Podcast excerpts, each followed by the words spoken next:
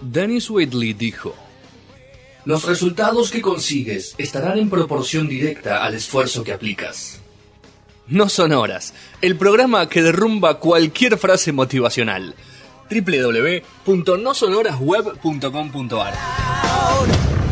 It's my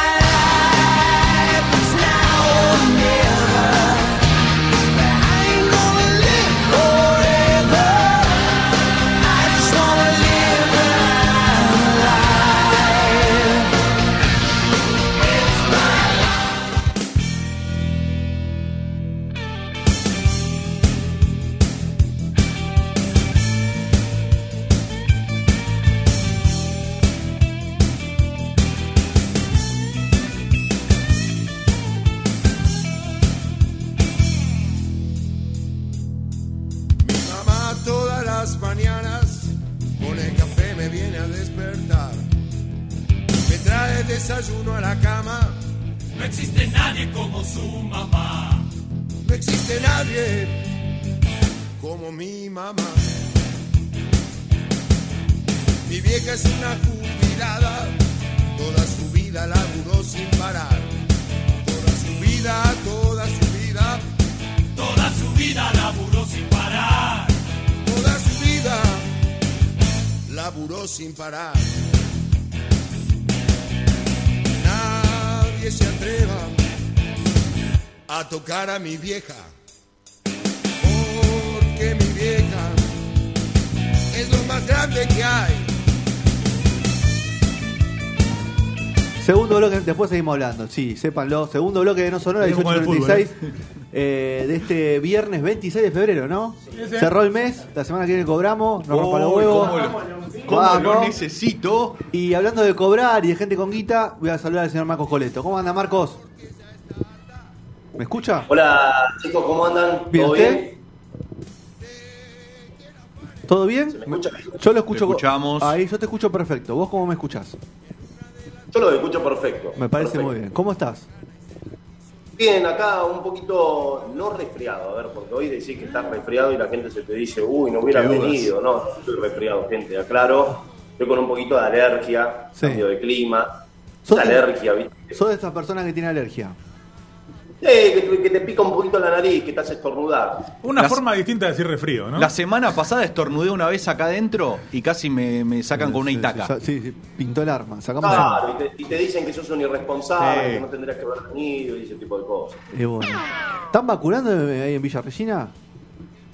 Acá en Villa Regina no, no, está, eh, no están vacunando. Están vacunando a los, al- están vacunando en Villa Regina a la gente profesional, sí sí a los médicos, a todos ellos y a todas ellas, Claro. Neuquén y todos, los alrededores de acá de Río Negro. Claro, si vos estás haciendo sonora profesional, no sos, Marco. Lamentablemente eso, eso te lo voy a decir.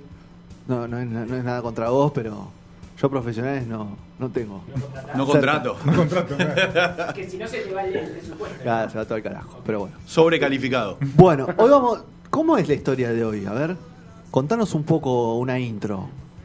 Mirá, la historia de hoy no iba a empezar con un tema de Papo, justamente iba a empezar con un tema de Tom Petty. Ustedes dirán, ¿por qué empieza con un tema de Tom Petty? Bueno, ahora lo vamos a contar en un ratito, pero yo quería hacer como una introducción. Primero quería decir que Papo creo que fue, o sea, marcó un crossover trascendental que escapó un poco del músico y tuvo ese reconocimiento, si se quiere, que nosotros recordamos, que nos haya quedado un poquito en el inconsciente colectivo, fue en la década del 90, cuando empezó a salir en revistas como, no sé, revista Gente, o sea, en, en lugares que no tenían que ver con la música. Sábado bus. Pero, exactamente, con blues local, con todo lo que pasó en el Madison Square Garden con eh, B.B. King, eh, bueno, Yuyito González en el medio. eh, Me había olvidado. él- Sí. él sacándose fotos con Guillote Coppola en lugares como el cielo, bueno, esa parte de Papo, eh, que, a ver, eh, tiene que ver con un momento de, eh, hubo un revival del blues, eh, cuando se puso muy de moda el blues en esa primavera 1992-1993, que tiene que ver con varios motivos. El primero tiene que ver con la primera visita de Eric Clapton a nuestro país en el año 89, un mes y medio después de la muerte de Stevie Ray Vaughan, bueno, que fue un show emblemático, el tipo venía con un gran disco como Journeyman y demás. Ese fue un gran show. Y después, eh, también el otro motivo, la Rock and Pop, la radio más escuchada de nuestro país en aquel momento, eh, asociada con DBN, compra los derechos de Alligator Records, la discográfica por excelencia de blues, y eso hace que se pase mucho, mucho blues en la radio y sobre todo en un programa que conducía Bobby Flores, llamado Levis Midnight, que lo deben recordar, eh, que casualmente ahora con todo esto de Rock and Roll Cowboys, eh, cuando empieza el documental, eh, Juan se está con una remera de este programa, de Levis Midnight, que era el programa de Bobby. Qué dato. Mucho. Muy bien. No lo tenía ese dato, Marco. Gracias por sumarme. Eh, Gracias por y tanto. después la apertura de lugares que, por ejemplo, en La Boca, el Samodovar de Rasputín, el Blues Special de Adrián Flores, también por ahí cerquita de, en La Boca, eh, visitas eh, como B.B. King, eh, Albert King, eh, Taj Mahal, eh, bueno, y la gente que estaba embajando el blues acá como la Mississippi, Memphis, la blusera. Entonces Papo dice, yo toda la vida quise tocar blues, pero nunca saqué un disco puramente de blues. Papo Blues, sí, se llamaba Papo Blues, pero no era blues puro. Entonces, bueno, saca blues local, eh, que lo hace ahí con Álvaro Villagra, eh, y eh, él no tenía en un momento donde estaba en el taller, o sea, Álvaro Villagra le dice, por favor, grabame el disco, yo te pinto la camioneta. Es lo único que te puedo dar, no tengo un mango. O sea, a Papo le estaban cortando. Exacto, a Papo le estaban cortando la cara, ¿qué le quedaba a todos si le cortaban la cara a Papo? Eh, entonces. Era medio. bueno, a ver, Marco, ahí lo interrumpo un segundo. Era medio desprolijo, Papo, también, ¿no? Porque en Sí, su época de riff sí, hizo. ninguna hizo discográfica lo quería. Exacto, ninguna discográfica lo quería tomar eh, porque el tipo no era confiable. El tipo era como que estaba, pero no estaba. eh, y cuando llegaba a un lugar más o menos considerable en su carrera, como que se auto boicoteaba. Que vamos a explicar un poquito eso ahora, que tiene que ver con lo de Tom Petty. Pero nada, en ese momento lo agarra Radio Trípoli eh, con Walter Cohn, que hoy en día, para mucha gente que por ahí no sabe, le contamos al aire. Eh, bueno, Walter Cohn es alguien hoy que vive en Miami, que en este momento debe estar en un yate hermoso con champán, eh, que es un tipo que maneja Maluma, ¿no? Eh, Bueno, Radio ese Trípoli tipo- metió mucho, ¿no? En los, en los 80 metió muchas bandas, muchos primeros discos de varias bandas, ¿no?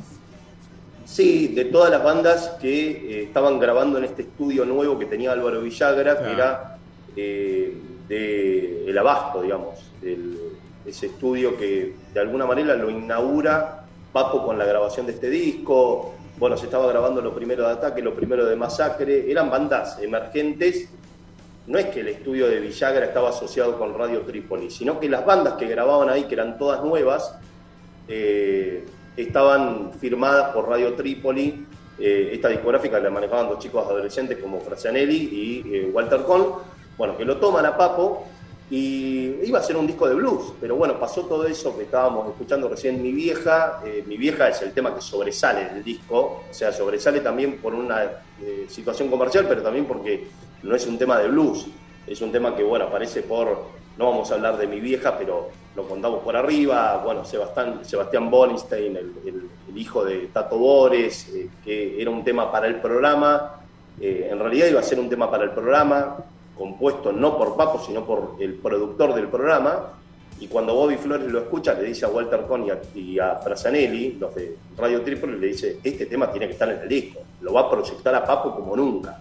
Bueno, Papo lo odia el tema, lo odió siempre, pero lo proyectó, lo hizo eh, bastante famoso y lo hizo, eh, bueno, lo hizo volver a tocar en obras, le dio bastante reconocimiento, mucha televisión, mucho rodaje, y cuando viene, bueno, B.B. King a la Argentina, toca Huff, toca Memphis la Blusera y toca Papo. Entonces cuando bueno, llega B.B. King, nada, eh, esa historia que eh, Peter de Anthony, que era el road manager de eh. King en esa visita, eh, Peter de Anthony había sido manager de Los Abuelos de la Nada, en la época de lunes por la madrugada, había sido, a ver, el traductor de la primera visita de Frank Sinatra a la República Argentina en el 81, eh, el traductor de Joe Cocker, el de Rod Stewart y demás. Entonces, eh, había sido traductor de la primera visita de B.B. King en el año 80, cuando Papo lo conoce en el camarín y eh, le lleva un queso y un vino. Entonces B.B. King le pone Mr. Chichman. Bueno, y queda Mr. Chichman. Eh, Muy bueno. entonces, cuando se están bajando para tocar en obras, Peter de Anthony con B.B. King, que eh, en una lluvia, que le pone un paraguas, le dice, ¿quién está tocando? ¿Quién es el que está tocando? Le dice, Mr. Chisman, ¿te acordás de Papo? Ah, sí, Mr. Chisman.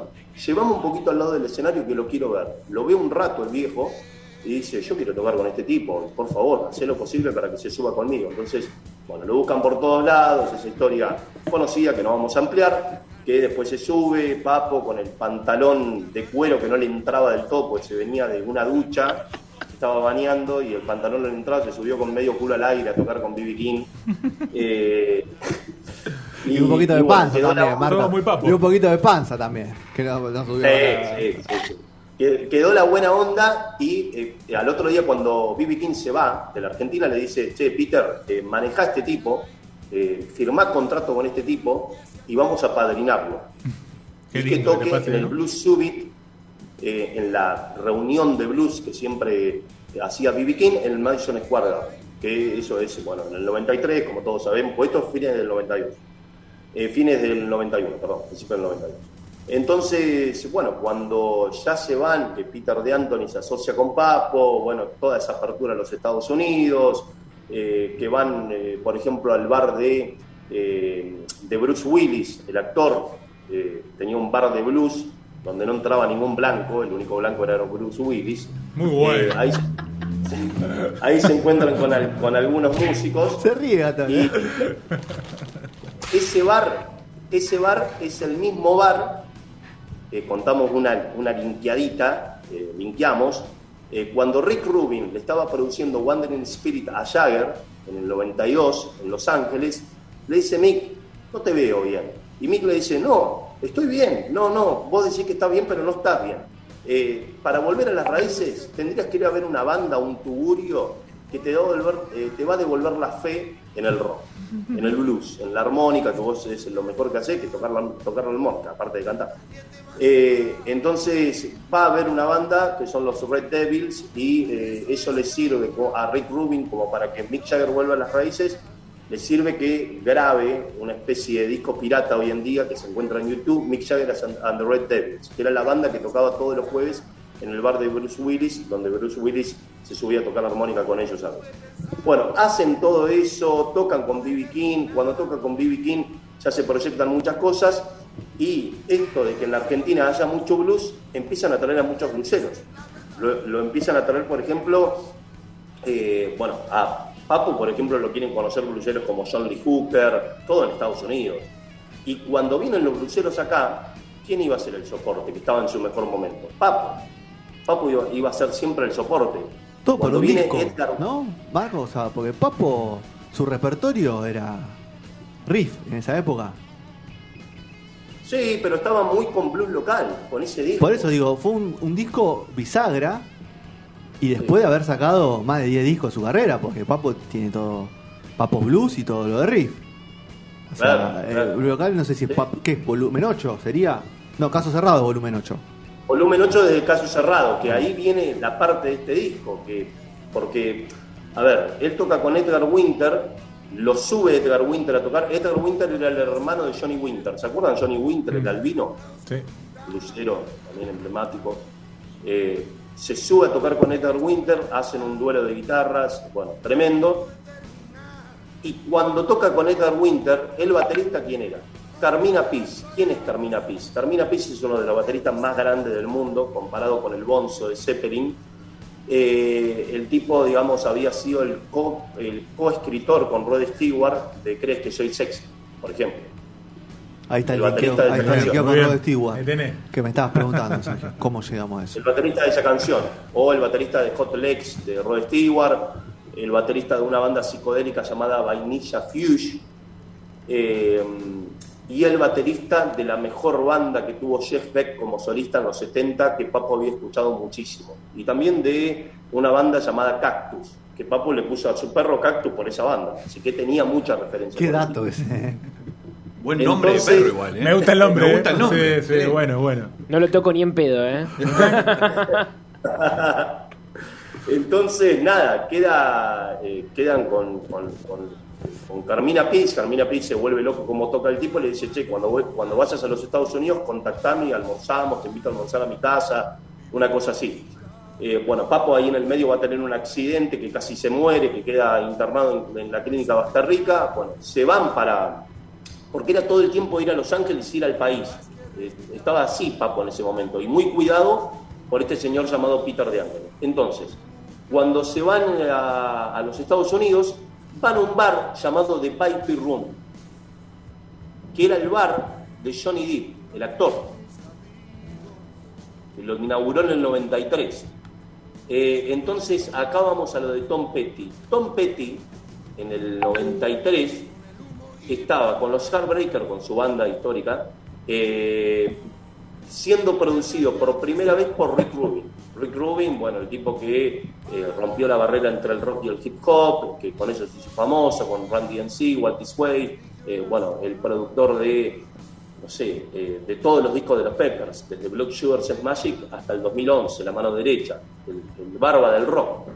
Entonces lo estaba haciendo volver un poquito a sus raíces a Tom Petty y en el medio de la producción la discográfica le dice a Tom Petty, che, Tom, tenés que hacer un great hits, un grandes éxitos.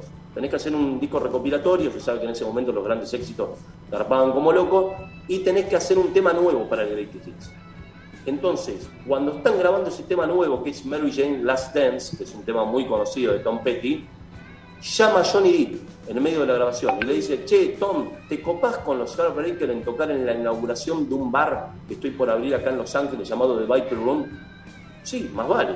Bueno, eh, Tom Petty toca en la inauguración de ese bar que abre Johnny Depp en Los Ángeles en 1993. En ese mismo año que abre el bar, Papo va con Peter de Anthony y se cruza con quién? Con Carmina Piz, que se habían visto en el Gran Rex en el concierto de Ether Winter.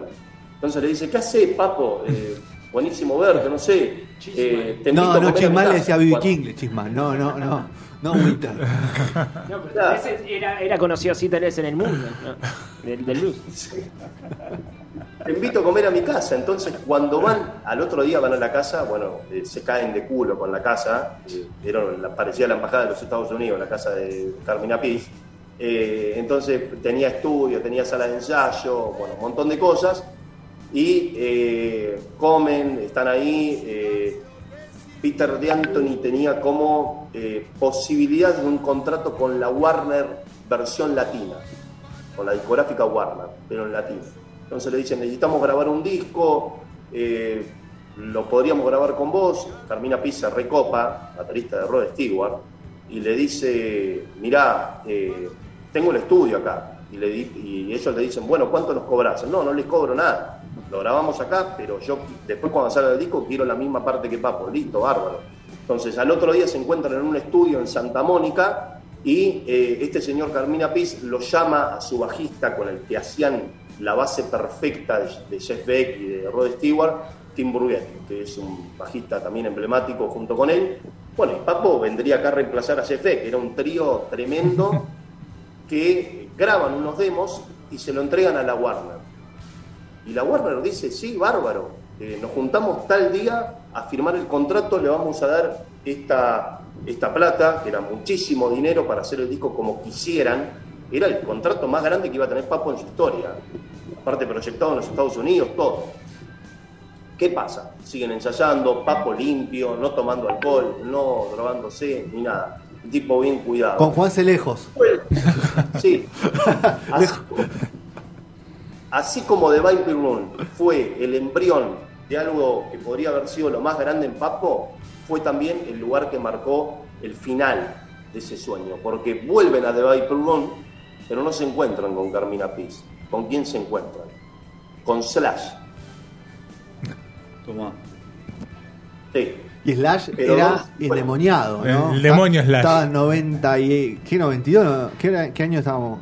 93, donde los Guns N' Roses... se No, La banda más grande del el, mundo. el peor barra mejor momento. ¿no? La banda, la banda más grande del mundo. Exactamente. Pero ¿dónde se lo encuentran a Slash? El, ba- el baño era la Imagínense, no hace falta que aclare más nada. Entonces, cuando Slash eh, lo ve a Papo, lo reconoce. Tremendo. Porque cuando tocaron los Guns N' Roses, eh, Papo fue uno de los teloneros. Y después del show se fueron al Roxy de Congreso, que en aquel momento quedaba en Congreso, en el subsuelo, Me muero. a zapar. Hasta muy tarde. Y ahí estuvo Papo en esa zapada con Slash. Slash lo reconoce y le dice, ¿qué hace, Papo? te invito a mi cumpleaños No. mañana, que la fiesta la está organizando Matt Sorum, el baterista de los Guns N' Roses que era baterista de De- Decal. Y le dice, sí, bárbaro, era una fiesta con toda crema, van con un auto muy lujoso para no quedar eh, fetiches o truchos, según Peter de Anthony, van a la fiesta y estaba todo muy bien. Al otro día tenían la firma con Warner, con esta banda con Carmina Fizz y Tim Burgett. Al otro día la tenían. Estaban muy limpios, muy limpios, hasta que aparecen estos amigos del campeón. Un amigo argentino apareció ahí de la nada, no se sabe por qué. Siempre culpa de un "Papo, argentino". Claro, Papo, ¿qué hace? Yo te sigo desde siempre. Te sigo desde siempre y esto que lo otro. y cemento, le da una claro. Sí. Y ahí es cuando le da una cosita.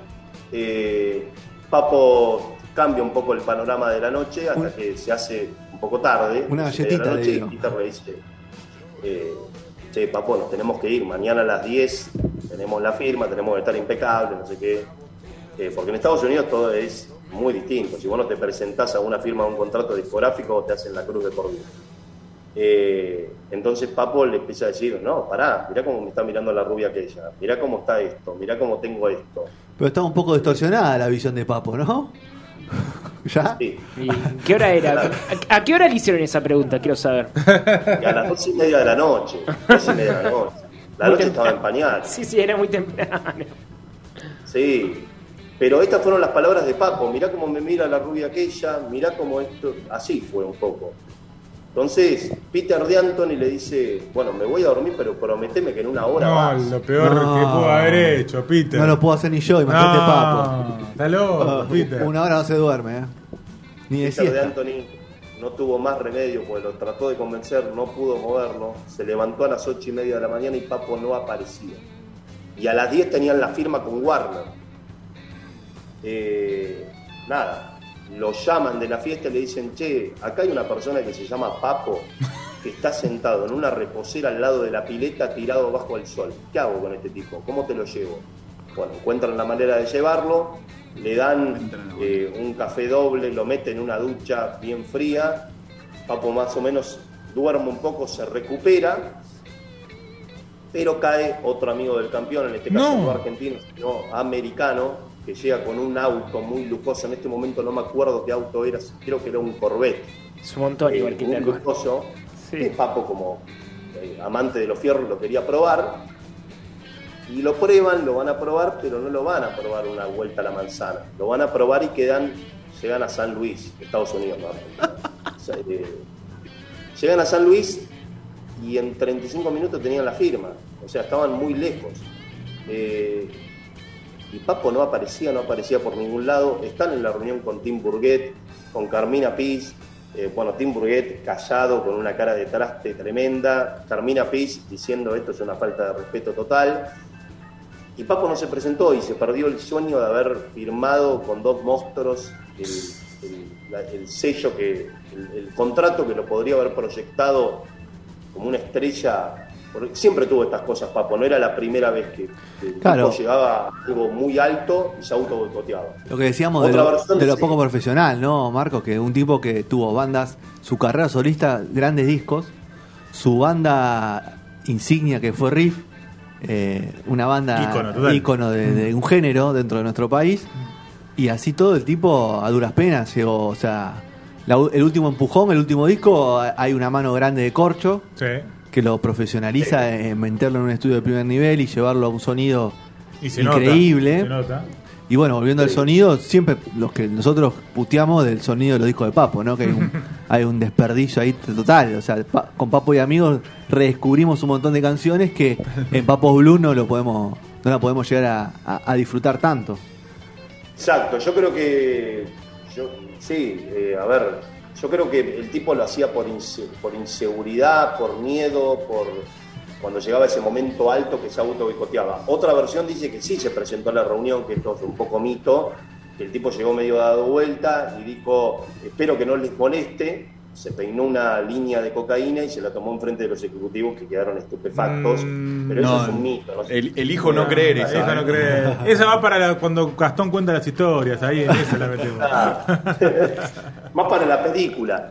Eh, Pero bueno, The Viper Room, este bar que era de Johnny Depp, que inauguró Tom Petty con la canción Mary Jane Last Dance cuando la estaba grabando, fue el lugar que eh, sirvió como embrión de eh, un momento de algo que Papo podría haber llegado a lo más alto y también sirvió como el fin de ese sueño. Todo en ese mismo año, eh, 1993. Pero en algún momento Marquito se. Papo se. se- digo. Eh, se dio cuenta de, de- de- de su error, o sea, estuvo arrepentido, no lo dijo, no, no volvió a hablar. ¿Qué pasó? No, no, él, él después de eso no reaccionó, se fue, por ejemplo, a telonear al Tri. Eh, El Tri era una banda como los Redonditos de Ricota en México, tocaba en Sí. estadios enormes. Sigue existiendo todavía. Sí. 50 Sí, años de total, historia. total. 50 años de historia. Y tiene. cuando, cuando- poquito tiempo de, de eso, cuando se sube al escenario, bueno, él había vuelto a tomar, entonces cuando se sube al escenario se tropieza con unos cables. Se tropieza. Entonces se levanta y les dice en el micrófono a toda la gente, en vez de decirle hola, buenas noches, les dice váyanse a la concha de... Eh, bueno, y la, y la gente le empieza a tirar de todo, le empieza a tirar monedazos, botellas, tuvieron que parar el concierto, en un momento se tuvo que subir Alex Lora, eh, cantante del Tri, a parar la situación. Y Ah, ahí fue cuando Peter de Anthony deja de trabajar Sí, sí. un poco con Papo para el 95. El disco que Papo estaba haciendo con Carmina Pizzi y Tim Burguet era caso cerrado. O sea, todo empezó en el 93. Se separa de Peter de Anthony, se vuelve a la Argentina y el disco termina siendo producido acá en Argentina por Juanse. Lo hizo el estilo Juan. A los Juans. Muy bien. En todo Bueno, sentido. Buenísimo. Bueno, señor Marco, muchas gracias por la historia de Papo. Justo esta semana que aprovechamos para hablar del Carpo, que es una semana muy especial. Lamentablemente no podemos festejar con un buen recital como, como le hubiese gustado el Carpo, y como había mucha gente organizando para, para hacerlo, pero bueno, ahí en la Plaza de Patanar no se pudo organizar, en la Plaza Papo. Así que bueno, nada, eh, ese fue el linkeador con una enorme historia de Papo, Muy bueno. que lo cruza con Tom Petty, con Slash y con Johnny Depp. con Johnny Depp, con Rod Con Stewart Bruce Willis. y con Bruce Willis que no dejaba entrar a los blancos. Ahí Bueno. en la época donde seguro había sacado el disco, ¿viste? Que había sacado el disco. Claro, de había sacado el disco que contaste de vos. que, bueno, hay, Claro. hay un, hay un gran, no sabemos qué gran cover de, de Willis con Alejandro Garín. Exactamente. Así. Bueno, Sí, que ya le habíamos contado, ya le habíamos contado alguna vez el modo gráfico en el linkeador Mm. por Instagram, pero valía la pena contarla también por acá por la radio. y mañana, hablando del linkeador, mañana sale una nueva historia también en, en Instagram, que toda renovada, así que estén atentos por ahí también.